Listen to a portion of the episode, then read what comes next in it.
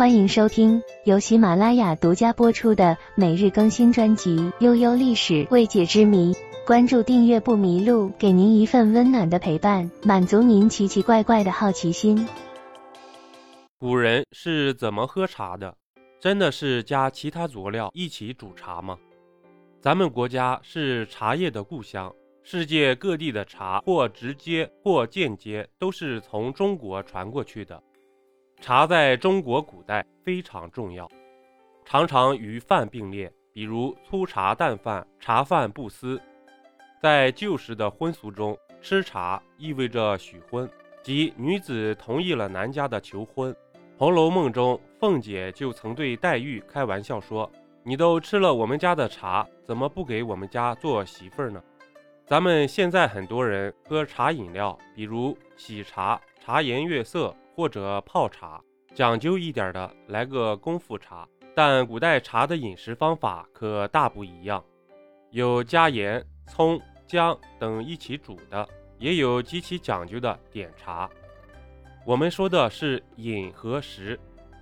古代的茶可不只是饮茶，还有吃茶，是本来意思的吃。唐代诗人卢仝所作的一首古诗中，有一部分是说茶的。被称为七碗茶，是这么写的：一碗喉稳润，二碗破孤闷，三碗搜枯肠，唯有文字五千卷；四碗发清汗，平生不平事，尽向毛孔散；五碗击鼓清，六碗通仙灵，七碗吃不得也，唯觉两夜习习清风生。可以看到，唐代时期的茶。还叫吃茶，后来的吃茶又延伸了喝茶的意思。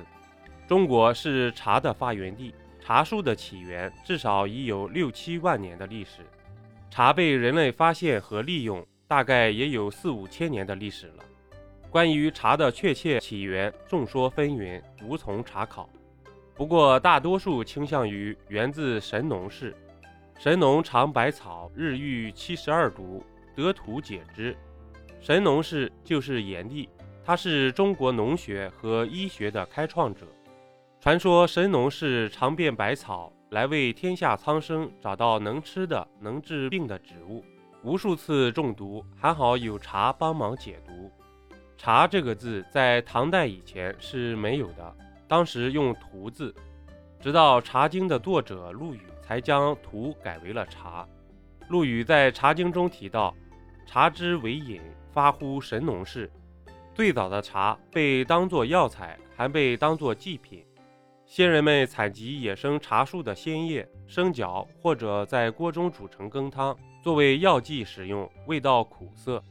周礼的记载也有长荼、聚荼，以供祭祀之用。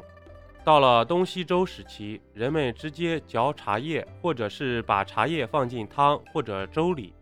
再加入佐料，降低茶的苦涩味道，做成茶叶粥。这会儿的茶叶与蔬菜的性质类似，做法与煮饭菜也类似，没有特别的烹饪方法和器皿，是正经的吃茶，跟咱们现在的煮茶叶蛋有一些类似，只不过现在不再混着吃茶叶了。秦朝时期，很多人开始改吃茶为喝茶，茶成为了饮品，但吃茶的习惯还在。至三国时期，还有把茶当菜汤的记载，甚至现在云南的基诺族、景颇族、四川的苗族、彝族，国外日本、越南的某些地区，还有把新鲜茶叶和其他食物一起凉拌成菜、腌制食物、熬粥、煲汤的习惯。两汉时期出现了茶饼，制茶工艺和运输能力也有了很大的提升，成都成了我国茶叶最早的集散中心。茶的药用价值依然在。东汉时期的华佗《时论》说：“饮茶易思，有消除疲劳、提神醒脑之效。”但更主流的茶成为了饮品，方法是煮茶。先将饼茶碾成粉末，放到锅中煎煮，还要加入葱、姜、枣、橘皮、茱萸、薄荷等物，茶味较淡，像菜汤一样。煮好的茶用长勺舀到小茶碗中饮用。唐代早期，人们还是习惯煮茶。唐代的杨华在《善夫经首录》中说：“无人采其叶煮，是谓明茶；无人采其叶煮，是谓明粥。”唐代的茶圣陆羽非常瞧不上这种喝茶的方式。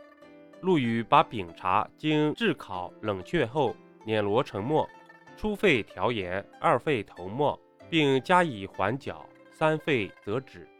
众多的调味料被舍弃，只保留了盐来调味。唐代后期，陆羽这样的喝茶方法逐渐成为主流，叫做煎茶。唐代后期还出现了点茶的喝茶方式，而宋代将点茶的技艺发扬光大。点茶让茶与菜饭彻底分了家，有了自己单独的一套器皿，也不在其中加入盐等佐料了。宋朝还出现了蔡襄的《茶录》、宋徽宗的《大观茶论》等重要的典籍。茶在宋代成为一种文化符号，点茶、品茶、插花、挂画并称为四大雅事。上至王公贵族，下至贩夫走卒，无不热衷于比拼点茶技艺的高低，称之为斗茶。在南宋时期，日本的荣西和尚为研究禅法，两度入宋，禅茶一味，荣西顺带也把中国的点茶方法传到了日本。后来逐渐演变成了日本的茶道，点茶在元朝时期的汉族士大夫圈子里依然盛行。唐宋两朝不仅在诗词上构筑了中华文化的高峰，那时的茶文化也成了两座里程碑。单是两朝写茶的诗词就有两千多首。直到宋代，制茶的工艺都是蒸青为主，主要的茶分为三类。一进贡的团茶，往往上面印有龙凤图案，称为龙凤团茶，非常名贵，一般人喝不到，也喝不起。二大众喝的其他的团茶。三散茶，即普通蒸青绿茶。到了明朝，制茶工艺有了较大的改良，出现了炒青。朱元璋下令废团茶，改散茶，于是散茶逐渐成为了主流。